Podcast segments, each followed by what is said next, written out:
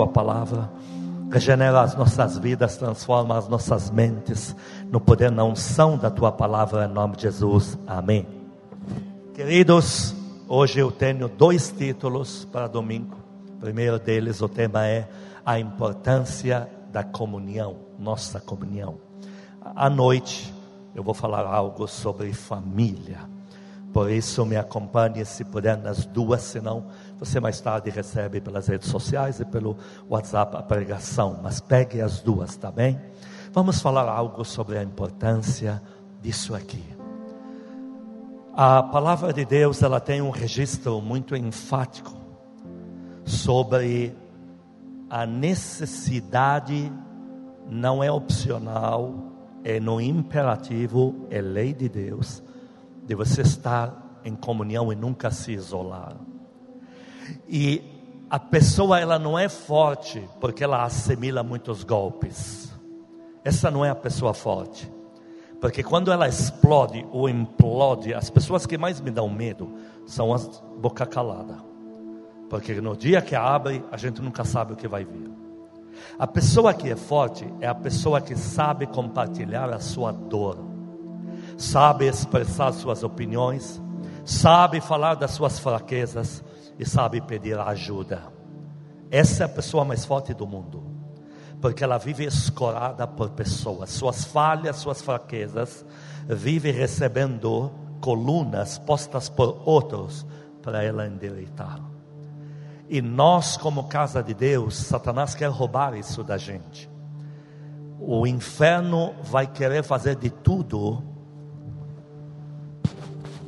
para você falar: ah, se eu falar dos meus problemas, aí que ninguém vai me. vão perder o respeito por mim. Vão dizer: ah, eu sou uma pessoa fraca mesmo, e aí amanhã nem me unge mais. Sei lá. O diabo, ele ele trabalha na sutileza, no contexto de cada um. Um quadro para você começar a fechar, diga comigo, só um ponto negativo. Porque se o diabo conseguir abrir a fresta de qualquer coisa na tua vida, amanhã o rombo é a parede inteira rachada em dois. Aí daqui a pouco o diabo te convence a também esconder mais um ponto, porque se eu falar, é, tá, e aí daqui a pouco toda a tua vida está um, emaranhado na tua mente, você está em depressão, está duvidando se Cristo existe, se a igreja é para valer, se o que se prega está valendo de alguma coisa, tá, é funcional. Quando a pessoa mais forte do mundo é essa que sabe compartilhar a sua dor. Vamos ler algo, pastor? Quem que vai ler, pastor, é, pastor Odair? Jó, capítulo 2. Nós vamos praticamente hoje toda a nossa leitura está em Jó. Jó capítulo 2, versículos 9 e 10.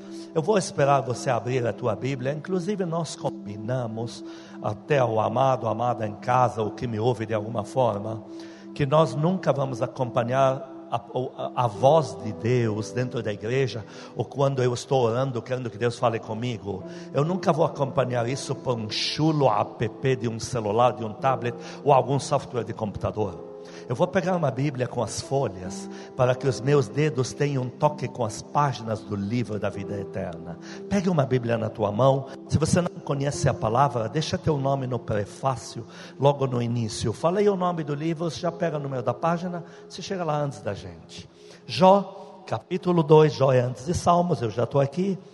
Está fácil, estou abrindo, moleza, moleza. Jó é um dos livros mais fáceis de alcançar. Capítulo 2, versículo 9. Está aqui meu dedo. Isso chama, olha o beijo que eu vou dar aqui. Eu amo a tua palavra, Deus, eu sou familiarizado com ela. Vamos ler. Jó, capítulo 2, versículo 9 e 10 diz assim: Então sua mulher lhe disse: Ainda conservas a tua integridade? Amaldiçoa a Deus e morre. Mas ele lhe respondeu: Falas como qualquer doida temos recebido o bem de Deus e não receberíamos também o mal? Em tudo isto não pecou Jó com os seus lábios. Você não encontra uma referência bíblica a respeito de Jó que ele tenha se aconselhado com a sua esposa. Porque Deus não pesou a mão na esposa. porque ela não tinha contato com Deus, ela não tinha Espírito Santo, não, ela não tinha Bíblia na mão, ela não tinha pastor, não tinha igreja, ela também perdeu tudo sem saber porquê. Uma pessoa que enterra o filho já é um golpe praticamente insuperável. Imagina perdeu, perdeu os dez. Imagina perdeu todos os bens. A única coisa que lhe sobra é um marido que a conecta a Deus. E quando ela olha para o marido, preste muita atenção nesta frase. Quando ela olha o homem Deus, a mulher Deus, aquele que eu não vejo Deus, mas vejo você, ela vê ele deteriorando em frangalhos. E o tempo passa e parece que esse Deus que está na vida dele não presta. Por ela não saber quem é Deus e não ter comunhão com Deus, ela também não sabe que em Jó capítulo 29, Deus tinha que tratar o marido dela. Ela não sabe que a astrologia é dos demônios, espírito de confusão. O mundo inteiro no Oriente Médio olhava para Jó e os amigos de Jó. Era um grupo representante legal de Deus na terra. Jó era o homem Deus, entre aspas, assim como o Senhor Jesus veio como homem Deus. Quer conhecer Deus? O Senhor falava: olhe para mim, o Pai fala por mim. As pessoas para falar com Deus chegavam a Jó. De repente elas chegam a Jó, ele está estudando astrologia. Então ele não está mais olhando para o céu para falar de Deus. Deus tinha que bercar esse homem. Ele fala, por acaso, por um homem se envolver demais com astrologia e baboseira do gênero, é que Deus está pesando a mão, a ficha dele começou a cair. Jó já estava numa coisa que Deus não tem, orgulho. Olha, quando eu chegava na cidade, tudo que é príncipe já saía, ficava de pé na porta para mim. Tinha subido mesmo para a cabeça, porque é muita coisa para um ser humano receber nas costas.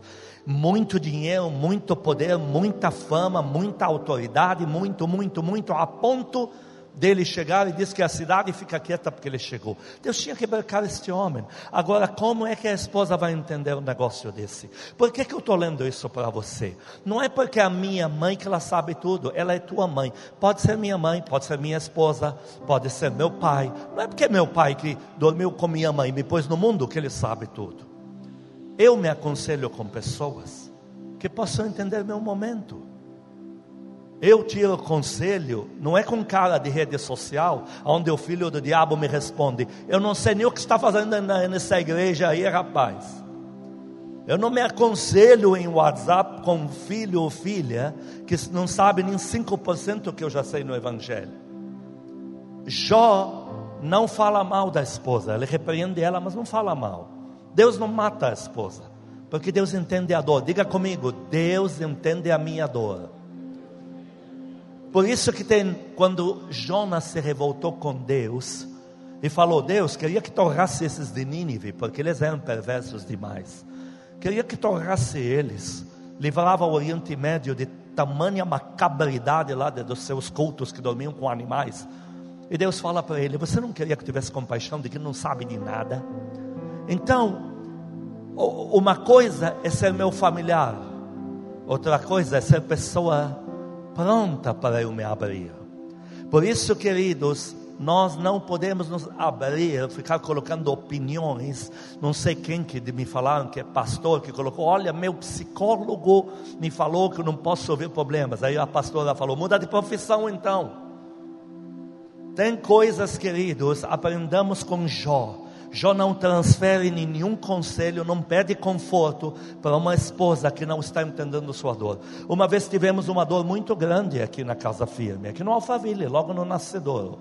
Aí me vem uma que eu aconselhava, atendia nesse escritório aqui, orava, aconselhava daqui de lá, me vem e me diz: Eu estou saindo da igreja, pastor, me abençoe. Ainda quero que eu abençoe. E eu pergunto, mas por quê? Porque eu não consegui entender isso. Meu, em vez de nesta hora me estender a mão e me dizer, puxa, a sua dor, a dor da igreja, a dor dos pastores que passaram por esse golpe, conta comigo, vem me dizer que está saindo da igreja porque não entendeu. Sabe o que eu falei para ela? Vai em paz. Aí me pedem depois um mês e meio mais ou menos para orar por ela, porque teve lá um destroço lá dos, dos demônios na vida dela, do marido. Eu falei, eu vou orar? Vou orar sobre o quê? Tem uma ruptura no mundo espiritual. Queridos, nós temos que aprender com quem a gente se abre e com quem busca socorro. Mas ai de nós, se não buscarmos socorro. A minha Bíblia diz: ai de quem estiver só. Em uma coisa que é muito linda que acontece, que lamentavelmente por causa das, palhaças, da, da, da, das, das passeatas da Paulista, dessa aberração à luz da Bíblia de Romanos 1, nós hoje não podemos falar que um cara pode dormir abraçado com seu amigo, deturpar nossa mente. Os demônios conseguiram bagunçar com a gente. Mas no deserto, a areia, ela tem um, o fogo debaixo na abóbada, debaixo da terra. Quando ele cruza na areia, ele faz um inverso. Ele faz como você pega um copo e começa a soltar água por fora, porque o oxigênio gruda por fora do copo e começa a surgir esses, essas gotas. O deserto fica um gelo. Você, eu estive lá, você não consegue pôr teu pé descalço na areia. Um gelo. Então, uma coisa que os nômades usam muito. Eles não podem levar muita roupa, muito cobertor, não podem levar colchão. Então o aquecimento deles é um grudado no outro. Eles dormem tudo grudado no outro, mas assim grudado corpo a corpo, um aquecendo o outro. As mulheres, uma grudada na outra se não forem casadas.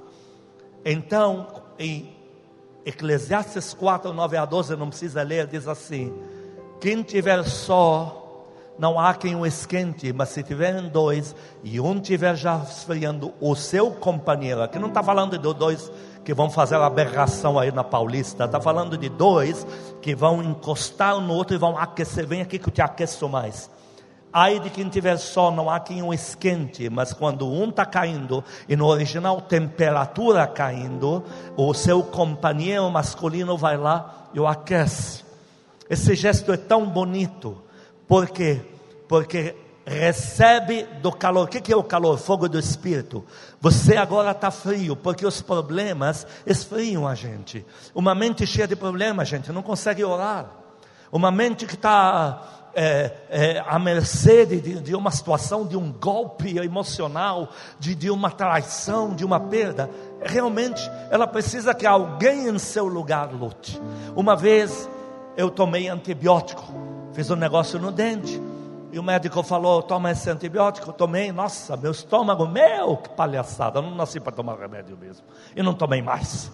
Aí ficou um negócio. Aí eu vi que a tua pastora, nós fomos orar, porque ela sabe que eu gosto de orar sozinho. Tudo bem com ela, ela pode orar e tal, mas ela sabe, agora tem que orar sozinho. E eu não estava em condições.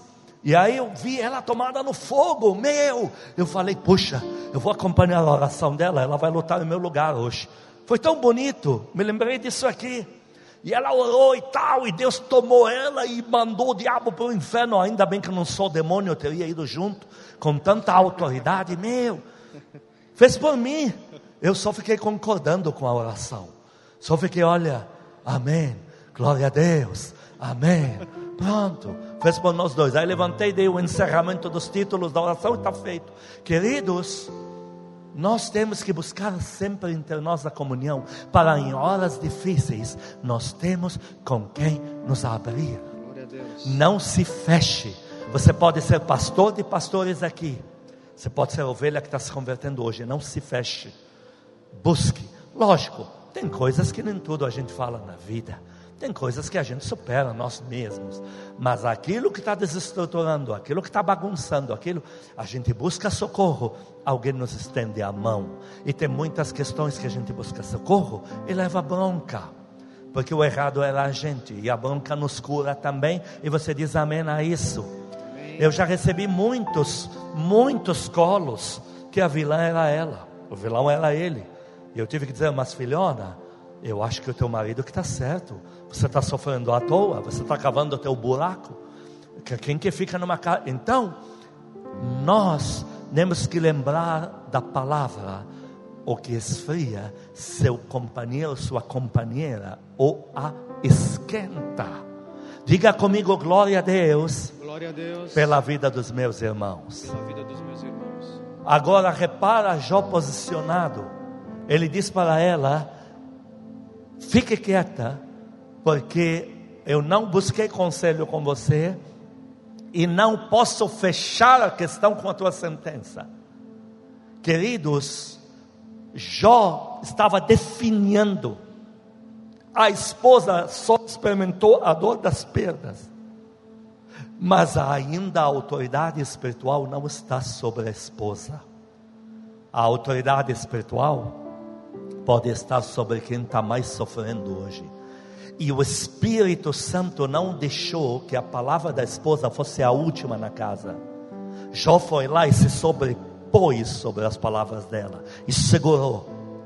Satanás, antes da gente ir para o próximo versículo, Satanás, na tua dor, na tua perda, quando eu casei com tua pastora, e não tinha onde cair vivo. Ela mantinha a casa trabalhando com Neuza Etioca, trazendo aquele dinheirinho. Eu fazia mecânica, fuzilaria, pintura, mas mais mecânica. O diabo queria me provar para A mais B que eu era já a mulherzinha da casa, porque eu lavava a louça para ela e estragava a roupa dela na máquina de lavar, que eu punha muito amaciante e manchava tudo e eu devolvia, fazia de conta que não fui eu. Mas eu tinha consciência de Jó de que mesmo que eu esteja na posição inferior, eu sou a autoridade desta casa, e se Deus vai levantar esta casa, vai ter que ser por mim. Entenda uma coisa: você pode até, você que está em casa, pode estar com Covid agora. Se você é um homem na mulher espiritual, a tua autoridade não depende de Covid para cair. Você pode estar sem um tostão no bolso, milionário, não ganha um poder por causa disso. O poder se ganha na oração e na vida com Deus, e todo mundo diz amém a isso. Amém. O poder se conquista na vida com Deus, não com saúde, não com corpo escultural, quanto menos com diploma de faculdade e muito dinheiro em conta. Jó tem consciência que a palavra dele tem que manter a casa, porque se ele não mantém a casa, entenda, o homem está em frangalhos, o homem agora está no processo de definhamento final a partir desse versículo, ele já está no definimento final. O hálito dele é insuportável, não pode mais dormir na mesma tenda que ele. Então, ele está precisando urgente de consolo. Mas ele se depara com uma situação que ele não pode permitir que na casa dele, diga minha casa, minha casa, que na casa dele comece a correr palavras que amaldiçoem o lar. E vocês têm que ter esta consciência, e a igreja me diz amém a isso. Amém. Não pode, eu vou buscar consolo com 500 irmãos e 20 pastores, mas aqui em casa eu não vou permitir. Eu vou esquecer minha dor, vou esquecer meu desespero, e eu vou manter a casa debaixo da autoridade espiritual da liberação de tudo que Deus vai entregar agora. Aplaude a Deus por isso, porque apesar da dor, tem guerreiro na tua casa. O Senhor, esta semana inteira, ficou me ministrando sobre pregações de doutrina. Esta é uma delas. E ele me disse que o Covid tem a tendência de fazer as pessoas começarem a fazer muitas declarações. E o Senhor me disse: o problema é quando os meus espirituais cedem. É normal que a gente ceda, porque, puxa, eu já estou com a minha dor. Eu acabei de perder meu filho, minha mãe, meu não sei o que, meu cachorro que dói tanto quanto quase igual. Acabei de perder meu emprego, não sei se vão me despejar, estou com um cara me ameaçando. E a gente começa a deixar muita palavra solta. Você não pode fazer isso. O Espírito Santo, para restaurar Jó, não permitiu que a palavra de que não sabe fosse a última. Porém, agora vamos no porém. Jó capítulo 3, 1 a 4. Agora Jó está falando para os amigos que são crentes, que adoram o mesmo Deus porque aprenderam com ele. Leia. Jó capítulo 3, versículo 1 ao 4 diz assim: Depois disto, passou Jó a falar e amaldiçoou o seu dia natalício. Disse Jó: Pereça o dia em que nasci, e a noite em que se disse: Foi concebido um homem converta-se aquele dia em trevas, e Deus lá de cima não tenha cuidado dele, nem resplandeça sobre ele a luz. Queridos, nós vemos o estado que Jó está, não está bem. Imagina, perdeu os filhos, perdeu os bens, a saúde. Quando a saúde da gente está fraca, nós ficamos muito susceptíveis, demais, presa fácil. Então você encontra um homem que agora está amaldiçoando o dia que ele um dia existiu. Uma das, um, um, uma das tendências dos problemas É a gente falar, oh Deus, isso é mundo para o Senhor ir lá e criar? Isso é vida? Jó está com esse sentimento. Ele agora está numa situação que precisa de resgate. Mas ele está falando isso não é com a esposa, agora ele está falando com os amigos da fé. E por isso que ele falou, diga comigo, por essas declarações, Por estas declarações, mesmo sendo vítima, mesmo sendo vítima, liberou um demônio liberou um demônio na própria casa dele. na própria casa dele. Nós estamos aprendendo coisas hoje para homens e mulheres espirituais de verdade, para gente que anda não de igreja de autoajuda, que tudo é fácil, Jesus fez tudo na cruz e no fim vai te dar um carro novo, para pessoas determinadas a vencer no mundo espiritual. Deus teve que ensinar Jó uma lição dos quintos dos infernos. Jó, não importa o tamanho da tua dor, certas declarações não se fazem. Quando Jó amaldiçoa o dia que nasceu, que viveu, imediatamente, ainda no capítulo 4, 12 a 18, olha quem chega na casa dele para ficar. Jó capítulo 4, versículo 12 ao 18. Uma palavra se me disse em segredo. Olha, aí ele já começou a ouvir o que diz em Romanos 10, daimônia. Sabe o que é daimônia? O único país no mundo, o único idioma que conseguiu definir o que é um demônio foram os gregos. Daimônia significa transmissor de mensagens. Você precisa prestar muita atenção. Você, quando está fragilizado, fragilizada, é muito normal que demônio queira lançar muito dado inflamado à distância. Mas no caso aqui não é a distância. No caso, o diabo entrou lá. E aí, agora Jó começa na mente dele a entrar pensamentos macabros. Continua. E os meus ouvidos perceberam um sussurro dela. Ah, e aí começou a vir um, algo que não existia na vida de Jó até então. Entendam, queridos, o perigo que é liberar declarações que não têm fundamento. Mas eu não falei nada de errado, mas não importa. O diabo também fala a verdade, mas ele só fala na hora errada. Por que, que você está aqui, diabo? Aí você olha numa casa, porque está aqui. Ah, porque essa adulterou com esse, porque esse roubou a meia desse. O diabo só vai falar a verdade quando é para destruir o maldito. Há verdades que não se dizem. Há frases que não dizem, dizem. Há sentimentos que não são de você, não se declaram da boca para fora. Você chega para a esposa, justo naquele dia está passando uma jiboia. Nossa, como você é horrorosa. Você vai levar três anos para consertar isso. Ela vai gastar teu salário três anos no cabeleireiro. Não vai ter aconselhamento que resolva, eu estou te avisando, é teu dinheiro vazando pelo ralo três anos. Então Jó não percebeu, porque ele está muito fragilizado. Ele não percebeu que ele tinha que manter o controle. Não importa o que está na tua mente, não solta. E agora, sussurro, que mais? Versículo 13.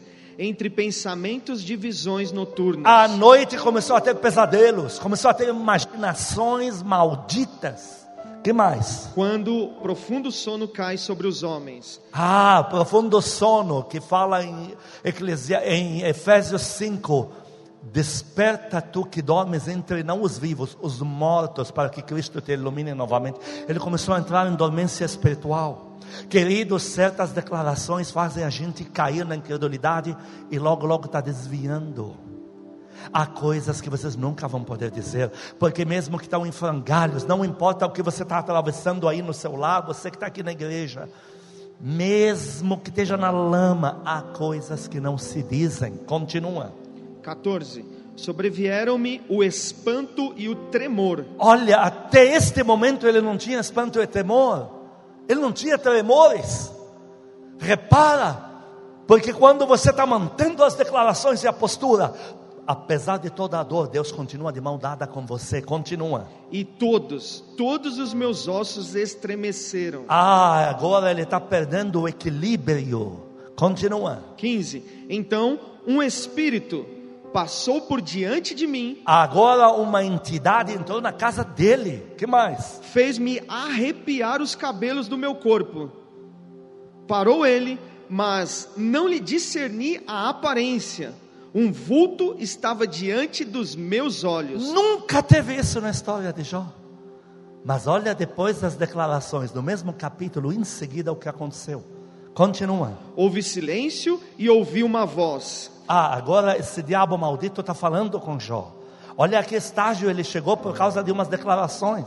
Continua. Seria, porventura, o mortal justo diante de Deus? Essa entidade quer usar a palavra como tentou confundir a mente do Senhor Jesus, para confundir a tua mente. Para no fim, através da palavra, você chegar a fazer uma salada lá de informações, de versículos, e você sair da igreja, e logo, logo está aí numa igreja de autoajuda, onde tudo é fácil, logo, logo, logo está com a vida toda manhada e vai para o inferno. Está cheio de crente no inferno, está lotado. Vida dupla, brincou de igreja e fez bagunça. O Senhor falou o que em Apocalipse? Quem permanecer até o fim, jamais riscarei seu nome do livro da vida. Só se risca o que já estava escrito. Cuidado, queridos. Agora ele não está aprendendo com o Espírito Santo de Deus. Agora ele está na mente dele, está aprendendo com o demônio, levando ele a conclusões. Continua. Seria acaso o homem puro diante do seu Criador? Então ele começa, esse demônio começa a falar as frases aceitáveis para você achar que é da sua mente, para você achar que é você que está tá pensando na Bíblia e está revendo as coisas. Olha o que ele diz para ele em seguida, o maldito. Versículo 18: Eis que Deus não confia nos seus servos, e aos seus anjos atribui imperfeições. Maldito, maldito. Esse demônio é o mesmo que ataca você quando você cede e começa a fazer declarações. Ele começa a querer te convencer que anjo está de brincadeira, é de piada com você. Ele começa a bagunçar a tua mente. Por isso que hoje, ao término da palavra, nós vamos recolher as declarações. Amém. E nós vamos lançá-las no inferno e vamos dizer, não são minhas. Todo mundo diz amém aqui. Amém. E toda declaração na tua casa que falou-se por mãe, pai, primo, cunhada, cachorro, porque na minha, minha Bíblia até burro falou. Então, burro não estou chamando sua família, estou dizendo que burro jegue, falou com Balaão. Então, não importa. Você vai hoje chegar lá e vai sobrepujar. Olha, é, aquele dia você falou aquilo, mas quero te lembrar que Deus existe. Por mais que eles não creiam, Deus existe, Deus vai fazer. Todo mundo diz amém a isso.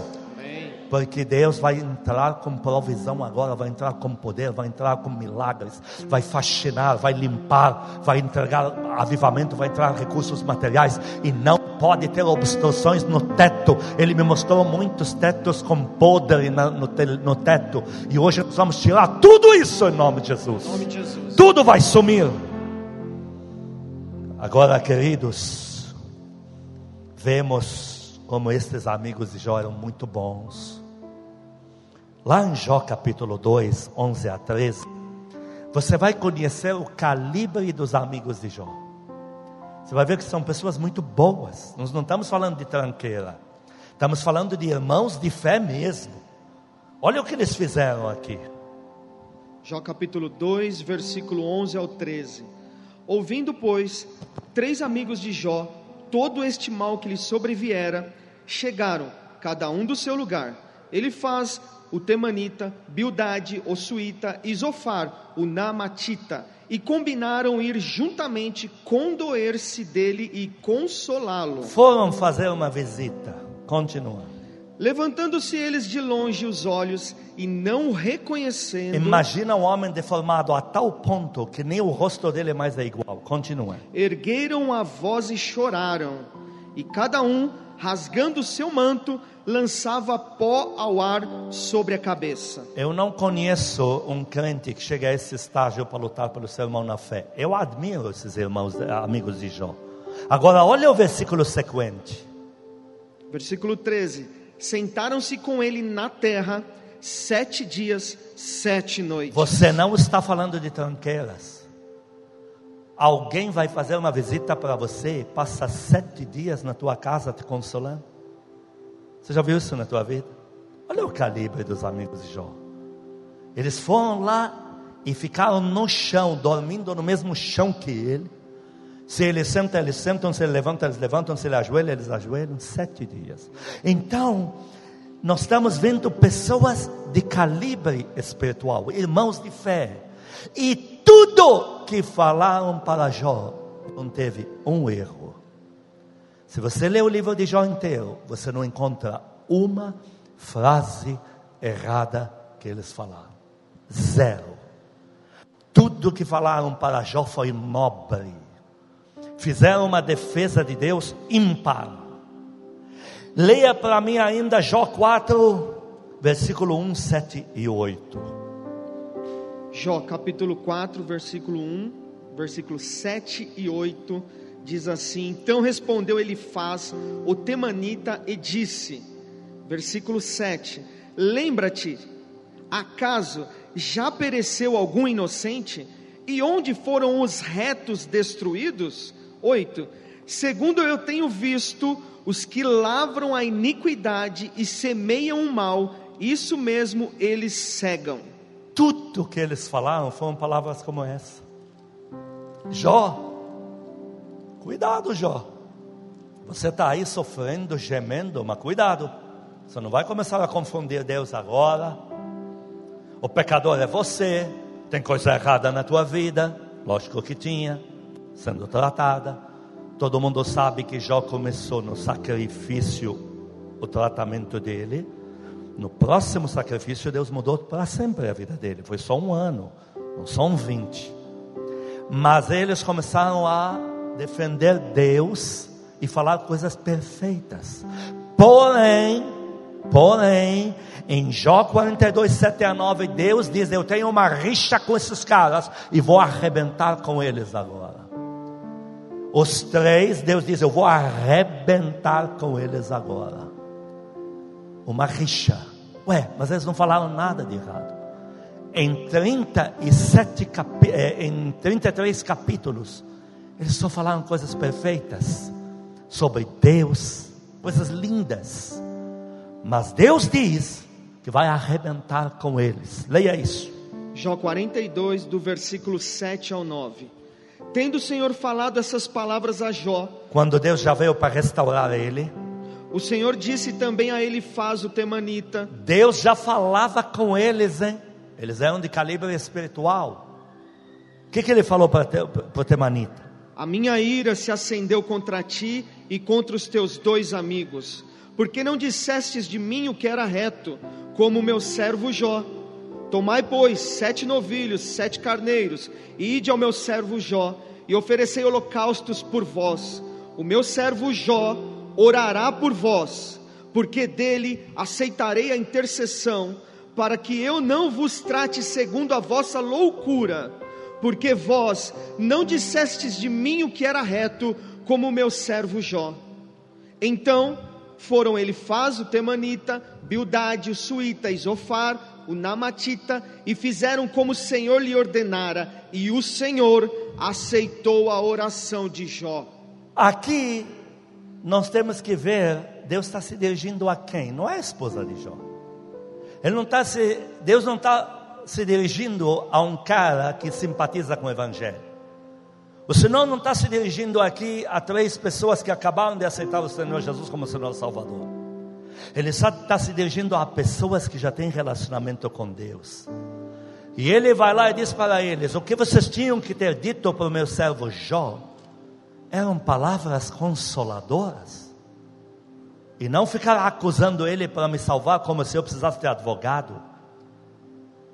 E por causa disso, a dor que ele está sentindo, eu vou fazer você senti-la agora. Queridos, tem muitos tipos de pecado na Bíblia, na vida do servo de Deus. Não é só fumar, roubar, xingar, adulterar e não sei mais o que. Tem pecado de omissão. E um deles, pecado de não saber falar. Grave a frase. Chega com essa história de não saber o que falar e de ficar postando o que não sabe o que diz. Chega. Você não está mais na postura de falar baboseira por aí. Esses três só falaram coisas perfeitas de Deus.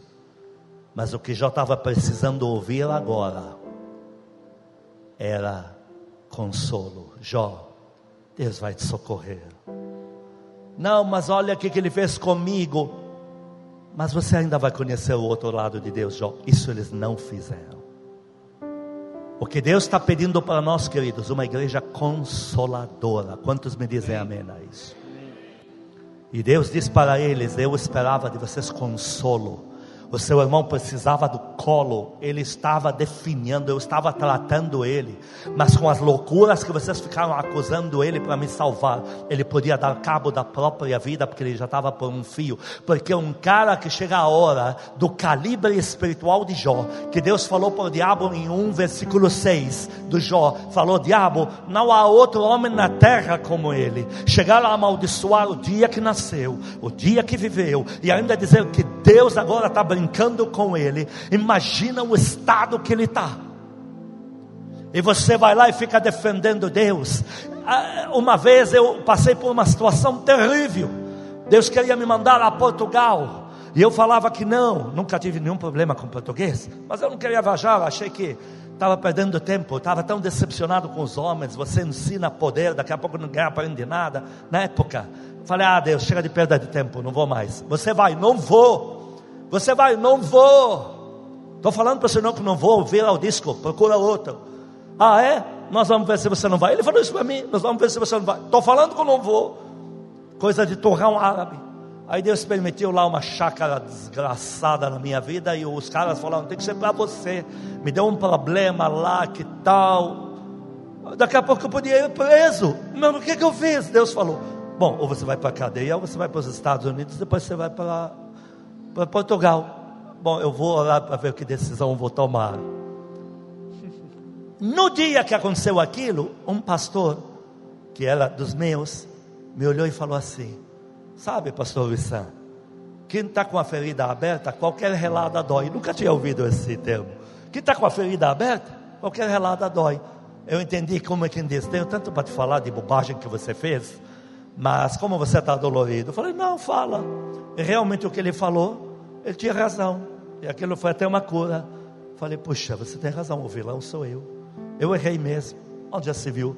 Então, quem está com ferida aberta, qualquer relada dói. Tem pessoa que errou feio, mas se ela está na UTI, você leva chicote e bate nela? Não. Depois que ela está boa, você dá um soco no nariz, mas isso é depois, não ali. Queridos, um dos pecados que destrói vidas, porque Deus aqui está falando que vai pegar esses caras, é a falta de espírito consolador. Continua com ó, só nós vamos rapidinho para 1 Samuel, capítulo 23, 16 a 18. Que coisa linda quando Jonatas não leva para o lado pessoal. Jonatas fez um grande erro, inclusive, mas ele tinha Espírito Santo. Jonatas, ele vê que o pai dele, o pai que gerou Jonatas, Jonatas é o primogênito, é o detentor da família. Não tem ninguém mais ligado ao pai na família do que Jonatas. O rei Saul, o pai de Jonatas, está querendo matar Davi. É muito fácil Jonatas ter suas suspeitas. É muito fácil ele chegar para Davi e fazer a pergunta acusatória: Davi, Abre o jogo. O que você fez de errado para meu pai chegar a isso com você? Tem alguma coisa que você não está me contando? Ele não fez isso. Davi é o irmão na fé dele, porque os dois tinham aliança diante de Deus. É meu irmão de fé. Davi está sofrendo, está sendo perseguido. E em 1 Samuel 23, 16 a 18, olha a postura de Jonatas. 1 Samuel, capítulo 23, versículo 16. Então se levantou Jonatas, filho de Saul, e foi para Davi a Oreza e lhe fortaleceu a confiança em Deus. E lhe disse: Não temas, porque a mão de Saul, meu pai, não te achará. Porém tu reinarás sobre Israel, e eu serei contigo segundo. O que também Saul, meu pai, bem sabe. E ambos fizeram aliança perante o Senhor. Davi ficou em Oreza e Jonatas voltou para sua casa. O que Jonatas falou, ele falou da alma para fora, mas não falou de coração mas foi aprovado. Por que não falou de coração? Porque ele sabe que o pai dele vai morrer, é um iníquo, um demônio já mora nele, Deus já rejeitou ele. E ele sabe que Davi é o ungido que brilha. Ele tinha que ter ficado com Davi. Davi, eu sou teu segundo. Cheguei. O que, que ele fez? Voltou na casa do pai, morreu, perdeu a vida ele deu mais valor para a família do que para a unção, para, para o reino de Deus. Pelo fato de ter voltado na casa do pai, veio uma guerra, o pai morreu, ele morreu junto e não se cumpriu nada do que falou. Então você vê que ele tirou palavras de dentro dele, mais fortes do que ele. Mas olha o que ele fez: consolou. Chegou para Davi, Davi, eu estou aqui para te consolar. Que linda a postura de Jonatas. Pesou para ele, porque ele voltou no pai.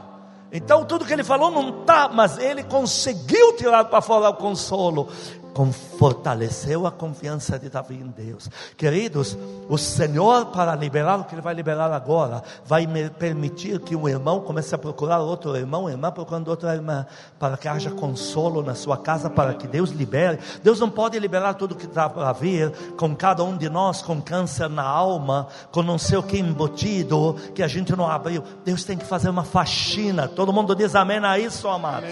Deus vai fazer uma faxina, você vai procurar ajuda ajuda, vai procurar teus irmãos. Você não vai mais desligar na nossa cara o WhatsApp, fazer de conta que não está vendo. Você vai se conectar, porque o Senhor quer te dar um consolo para que quando chegar a glória, você seja uma pessoa totalmente limpa, em ótimas condições e ao mesmo tempo conectado com irmãos. Então tudo que Deus te dá não se rouba, porque se Deus me dá tudo e eu estou sozinho, para o diabo roubar é só me dar uma rasteira. Agora, se Deus me dá e eu estou com muitos, o diabo vai ter que derrubar todos para tirar o que Deus me deu. Pela vida dos teus irmãos, aplaude a Deus, aplaude.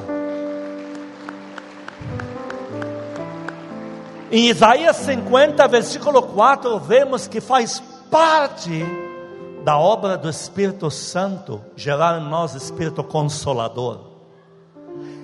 O Espírito Santo ele gera em nós o que ele é. Uma das coisas que ele gera em nós é espírito consolador. Esse espírito, esta unção, ela existe na Bíblia. Isaías 50, versículo 4. Isaías 50, versículo 4. O Senhor Deus me deu língua de eruditos, para que eu saiba dizer boa palavra ao cansado. Quantos dizem amém a isso? Amém. Quantos dizem eu recebo esta unção? Eu recebo esta unção do amado Espírito Santo. amado Espírito Santo. Em Isaías ainda 40, 28 a 31, nós descobrimos que um dos grandes atributos de Deus é o consolo, levantar o cansado, amparar o cansado, por ele de pé. Isaías capítulo 40, do versículo 28 ao 31. Não sabes, não ouvistes o que o eterno Deus, o Senhor, o Criador dos fins da terra, nem se cansa, nem se fadiga? Não se pode esquadrinhar o seu entendimento, faz forte ao cansado Diga eu recebo. E multiplica. Olha, olha como o consolo faz parte integral dos atributos de Deus. E quando você caminha com Deus, isso começa a ser produzido em você. Palavra que levanta o cansado e não ao contrário.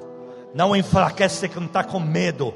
Não fica propagando Covid. Não fica propagando separação de família. Não fica propagando, é mesmo, essa geração está perdido. Quero saber, desiste logo desse cara, dessa mulher. Não palavra de consolo, ela faz parte integral dos ungidos, passa por cima do seu problema, porque muitas vezes Deus levanta o caído quando quer dar surra nele, porque ele agora está caído, agora o próximo processo é levantá-lo. Continua. 29. Faz forte ao cansado e multiplica as forças ao que não tem nenhum vigor. Eu digo, eu recebo esta unção também. Eu recebo esta unção também.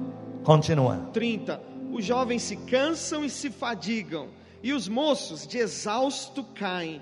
Mas os que esperam no Senhor renovam as suas forças, sobem, sobem com asas como águia, correm e não se cansam, caminham e não se fadigam. Aplaude ele, aplaude. Você nunca vai se aproximar de Deus precisando de um consolo, nunca. Nunca vai se aproximar de Deus precisando de um consolo, ele te dá o dedo acusador. Isso nunca vai acontecer. chegar para você e falar: Não, ele nunca. Sempre que, mesmo que ele queira nos dar uma surra, mas você está precisando de consolo, ele te consola. Agora tudo bem, tudo bem. Agora vamos falar sobre aquilo. Mas Deus tem um atributo latente, ele está no rosto dele: amparar o cansado e pôr de volta quem está caído de pé.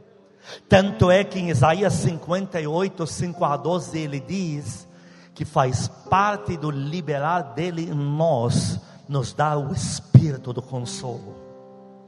Isaías capítulo 58, do versículo 5 a 12, diz assim: Seria este o jejum que escolhi, que o homem um dia aflija a sua alma, incline a sua cabeça como junco e estenda debaixo de si pano de saco e cinza? Chamarias tu a isto jejum e dia aceitável ao Senhor? Porventura, não é este o jejum que escolhi, que solte as ligaduras da impiedade, desfaça as ataduras da servidão, deixe livres os oprimidos e despadeças todo jugo? Porventura não é também que repartas o teu pão com o faminto e recolhas em casa os pobres desabrigados e se vires o nu, o cubras e não te escondas do teu semelhante? Quando falo em ver o nu e cobri-lo, no original também usa o mesmo termo de Eclesiastes 4. Eu estou dormindo, ele está dormindo no deserto, ele está tremendo, vem aqui.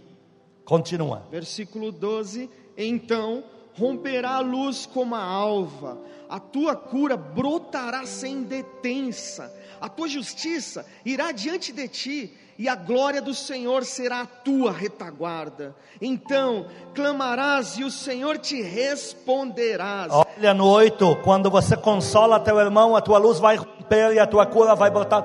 O mesmo consolo que você me dá, passa por você primeiro. Dá glória a Deus, igreja. Glória a Deus. Somos julgados pelas nossas palavras. Quando eu estou, às vezes eu estou arrebentado. Tem questões que chegam aí que eu tenho que tem que dar volta. Eu costumo tomar um banho gelado um pouco longo, malha bastante, vai para água fria tal. Vamos lá. Mas quando eu chego na frente dos filhos, eu estou puxando deles o problema. Vem aqui, vem aqui. Tudo resolvido. Eu recebo consolo. Porque quando eu passo por cima do meu problema para resolver o deles, eu recebo o meu, o meu milagre, meu consolo. Pelas tuas palavras serás julgado, também serás honrado. Oh, glória. Que mais? No versículo 9.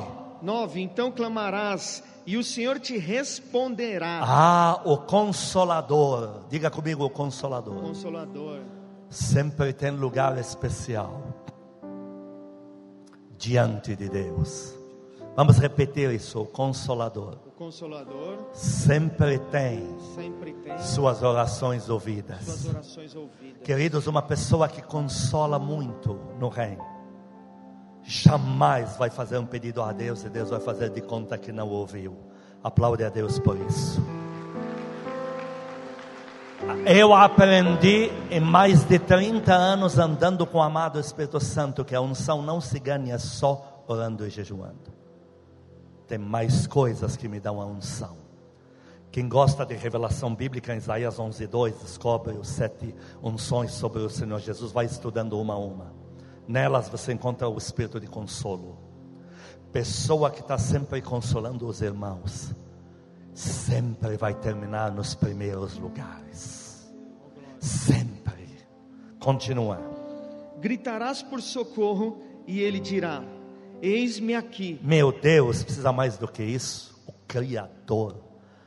Ele diz: você vai experimentar a ação de um Deus que está honrando um ser humano na terra. Imagina o que não vai vir para a tua vida. Oh.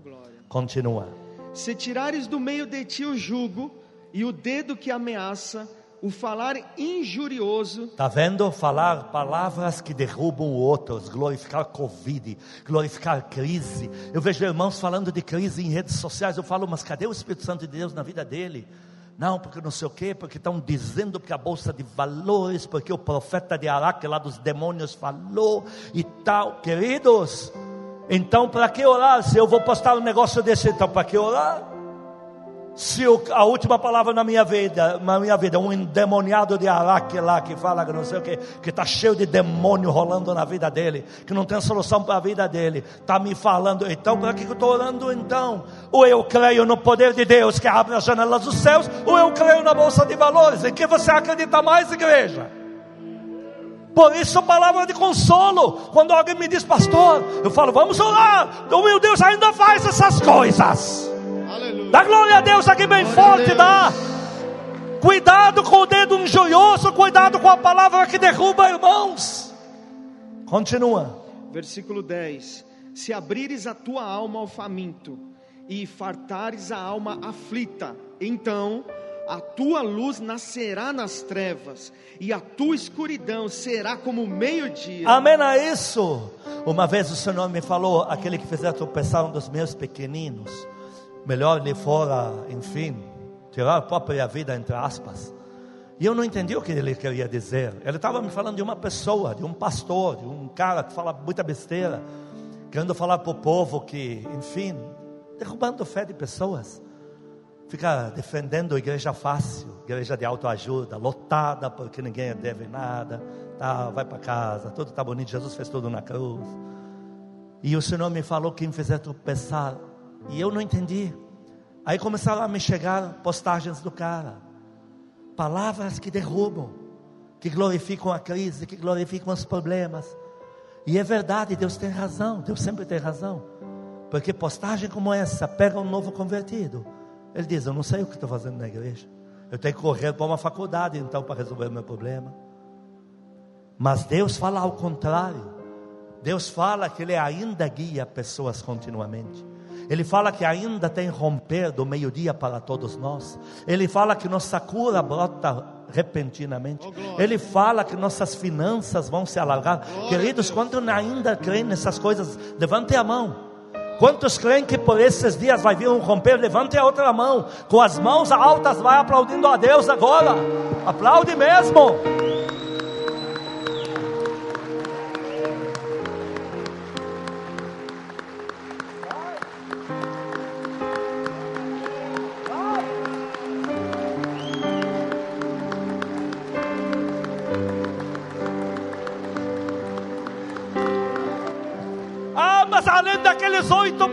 Surgiu mais dois. Aí você diz: também esses Deus vai resolver.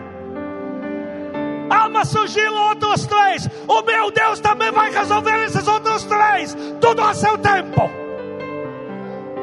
Última sentença na minha vida é o que eu estou lendo aqui. O Senhor te guiará continuamente, fartará a tua alma em crise, em Covid, em pandemônio, em não sei o que, fortificará os teus ossos, serás como um jardim regado. Quem falar contra isso, demônio tem. Pode ser pastor, pode ser o que for, demônio tem. O meu Deus diz: vai me faltar em lugares áridos. Você é um regado, mananciais cujas águas jamais faltam. Os teus filhos edificarão as ruínas antigas. Teus filhos não vão morrer no Covid. Teus filhos não vão morrer desviados. Aplaude ele, aplaude.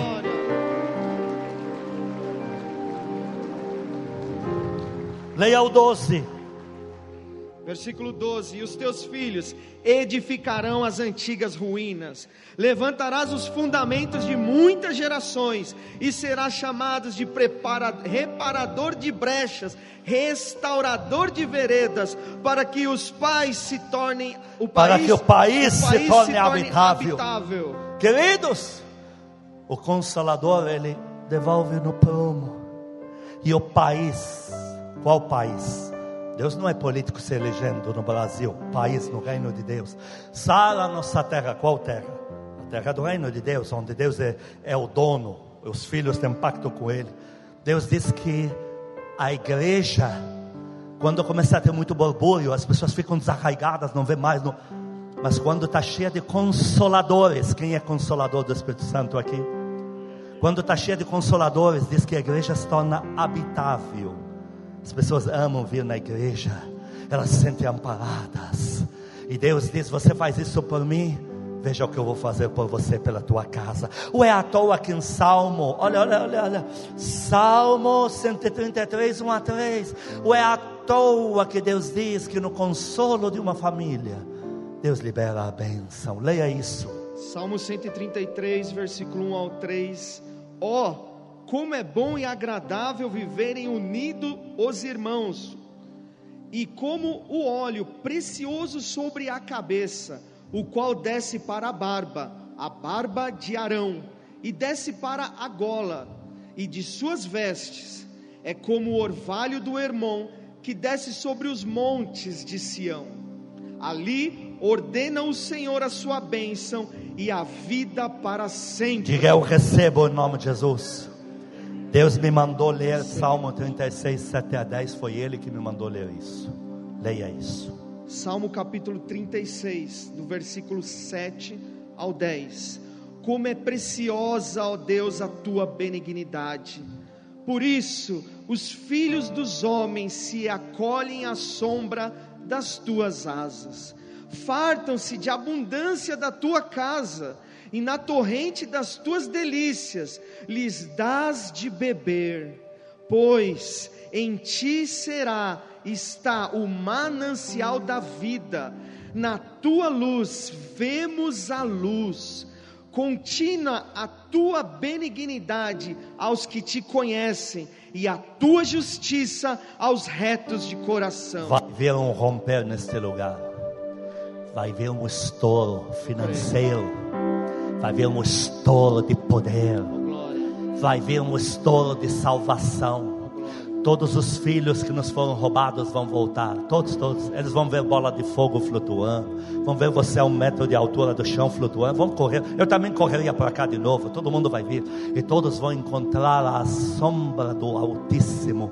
Vão encontrar asas abertas e vão se abrigar. Aplaude a Deus por isso. Esse tempo já está sendo liberado, queridos. Esse tempo, olha, pastora Márcia Riso para lá, para o meu filho lá indo assim pelos filhos ali de pé, subindo aí os andares das crianças ali, aqui lá atrás, os, lá no fundo os diáconos, os intercessores, vai ver um romper vai ver um estouro para você que está conectado de verdade com Deus, não está brincando de evangelho nem de igreja, vai ver sobre todas as nossas igrejas, casa firme, vai ver um romper, ele já foi ordenado, ele já foi dado como certo, o Senhor já viabilizou os recursos para nós, em breve vamos estar confortáveis, rindo, felizes, desfrutando das delícias do Senhor, não importa como o Egito, o mundo está, os filhos de Deus engozem, está estavam protegidíssimos, a praga não chegava, a bênção que eles estavam vivendo era uma vida de milagres. Aplaude o teu Deus, aplaude em nome de Jesus. Mais três referências e terminamos. Jó 42, versículos 10 a 13 e 16. Nós vemos como a cura de Jó era ele também sair da experiência como perdoador. Isso é muito importante para você.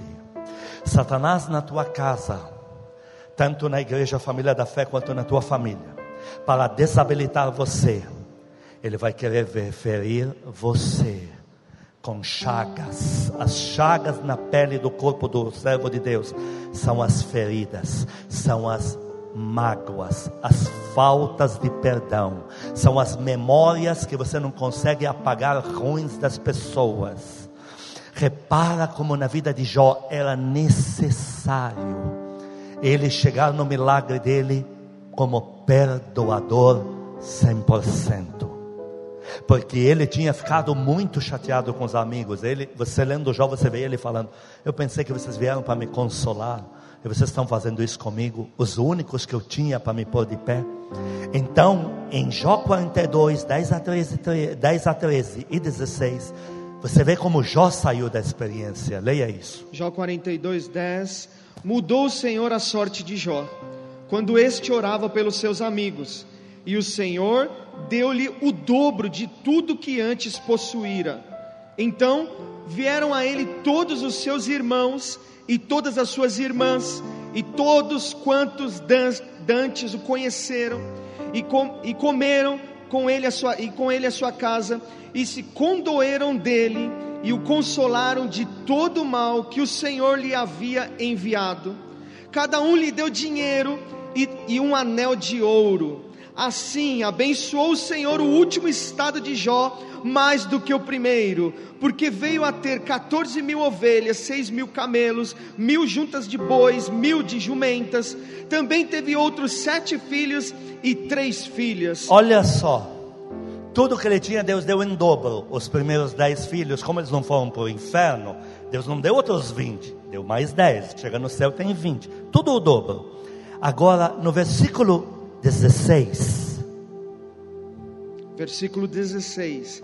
Depois disto, viveu Jó 140 anos e viu a seus filhos, os filhos de seus filhos, até a quarta geração. Deixa eu te perguntar uma coisa: você conhece um ser humano que viveu 140 anos? Esses multibiliardários que estão comprando o coração, sabe o que eles fazem o tempo todo? Ah, um jovem não sei o que morreu, pega o coração novo, põe em mim. que mais? Ah, até o reino não está, pega. Algum deles chega a 140 anos? Não adianta. Quando Deus diz, chegou tua hora, rapaz, o cara cai de uma ponta e não sabe por quê. Jó, com o dobro do que tinha, com os dez filhos no céu e outros dez com ele em casa, lindíssimos, diz que eram formosos, as meninas formosas, coisa linda de ver. Só na colheita, depois de um ano que Deus deu a surra nele, 140 anos de colheita suprema. Você não vai aplaudir a Deus, não?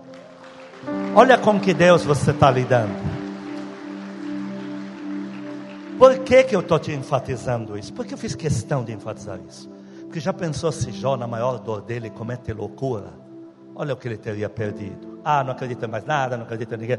Olha o que ele teria perdido. Mas o fato de nós, eu estou me incluindo junto, estou falando no plural, nós apesar da nossa ferida, apesar das nossas dores, nossos anseios, nossos problemas, nossas indagações, nossas dúvidas, nossas incertezas, nós permanecemos de pé aqui. Queridos, a colheita que está vindo é muito grande. Quem crê comigo nisso, aplaude ele, aplaude. É muito grande.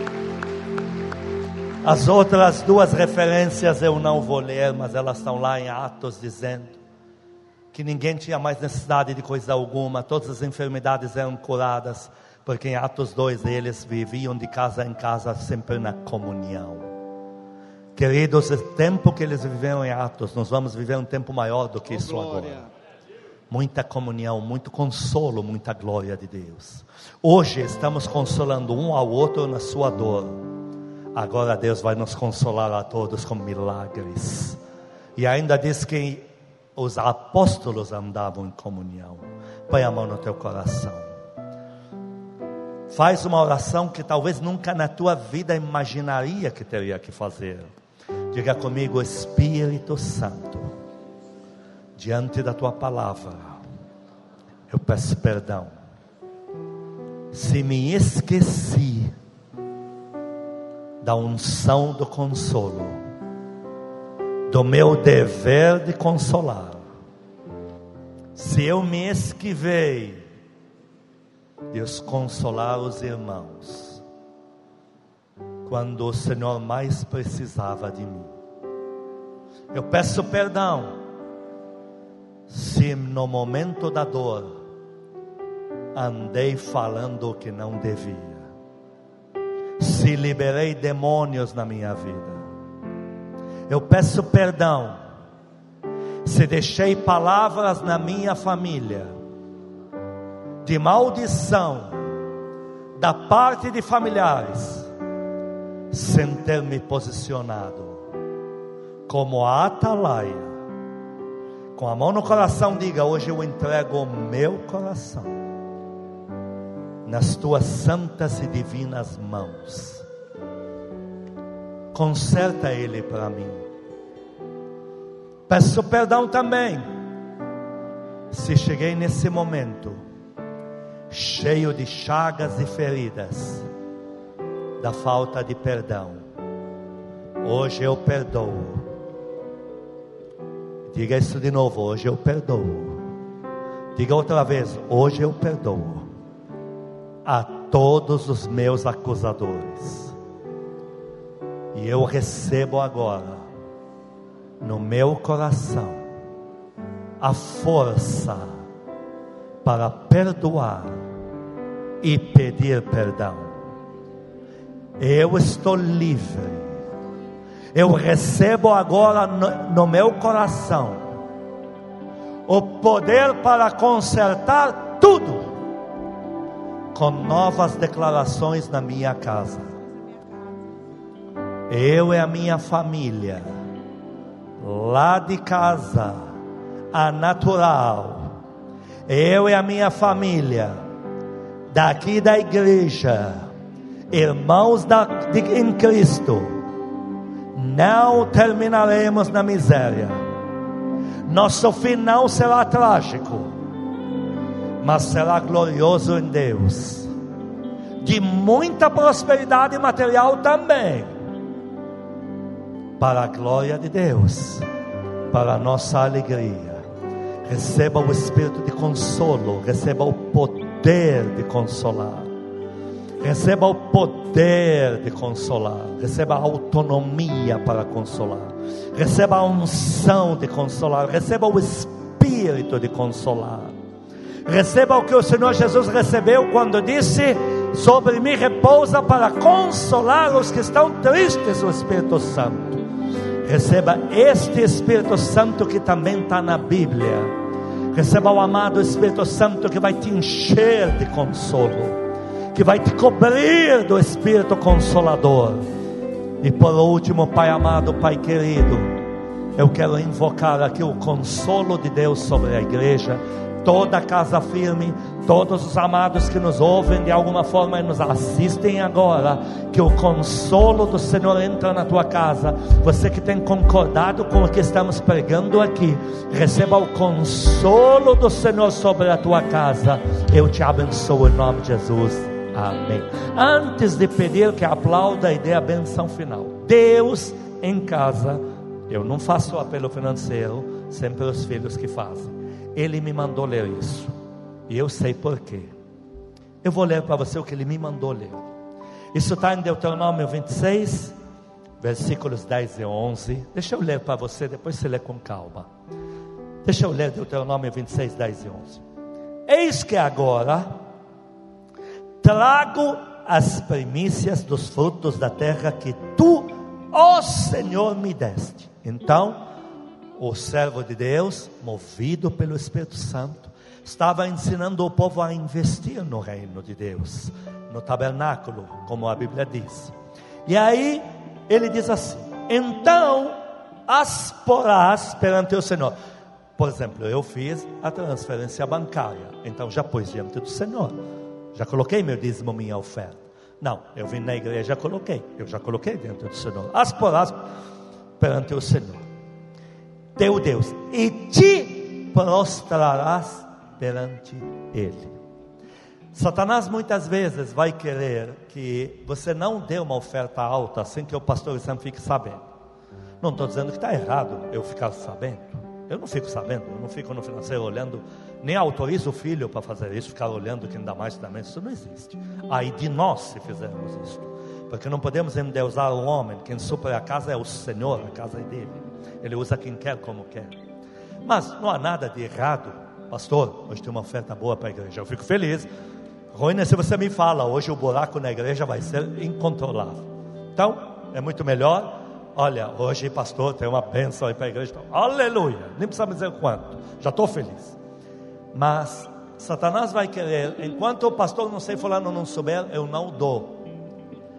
O Senhor diz que quando você for dar algo para Deus e para valer, se prostra diante de Deus. Ajoelhado diante de Deus, você diz: Senhor, eu tive o prazer, o privilégio de poder dar isso para o Senhor. Antes do Senhor entrar na minha vida, o máximo que eu podia dar era 10 reais. Agora estou podendo dar 100. Olha, Senhor, hoje eu pude dar 10 mil, eu vendi minha casa. Além do dízimo, vendi por 80 mil. Além do dízimo 8, eu estou dando mais 4 de oferta. O Senhor te ensina a se prostrar, não diante do pastor Wissan. Não, você se prostra diante de Deus. E no 11, alegrar-te-ás por todo o bem que o Senhor teu Deus te tem dado a ti e a tua casa Tu, o pastor, os pastores da igreja, os levitas e o estrangeiro que está no meio de ti. Queridos, o que, que é o estrangeiro? Teu empregado, se Deus te abençoa, o emprego dele está garantido.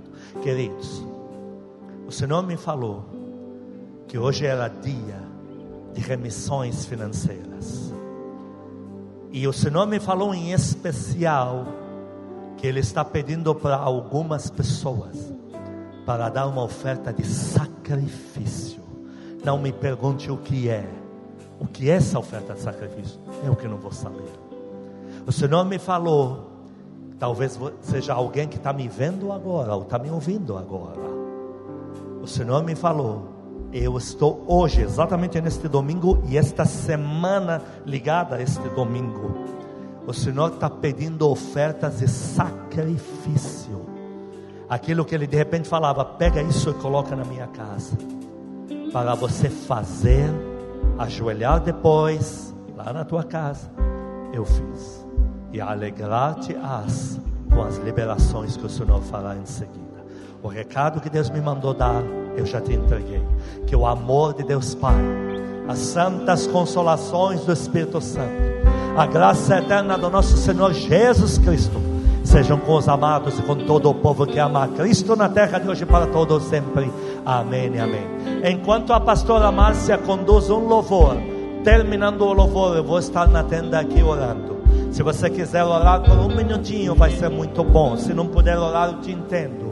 Mas eu estou aqui orando por meia hora. Terminou a meia hora, estamos liberados. Louvor na casa.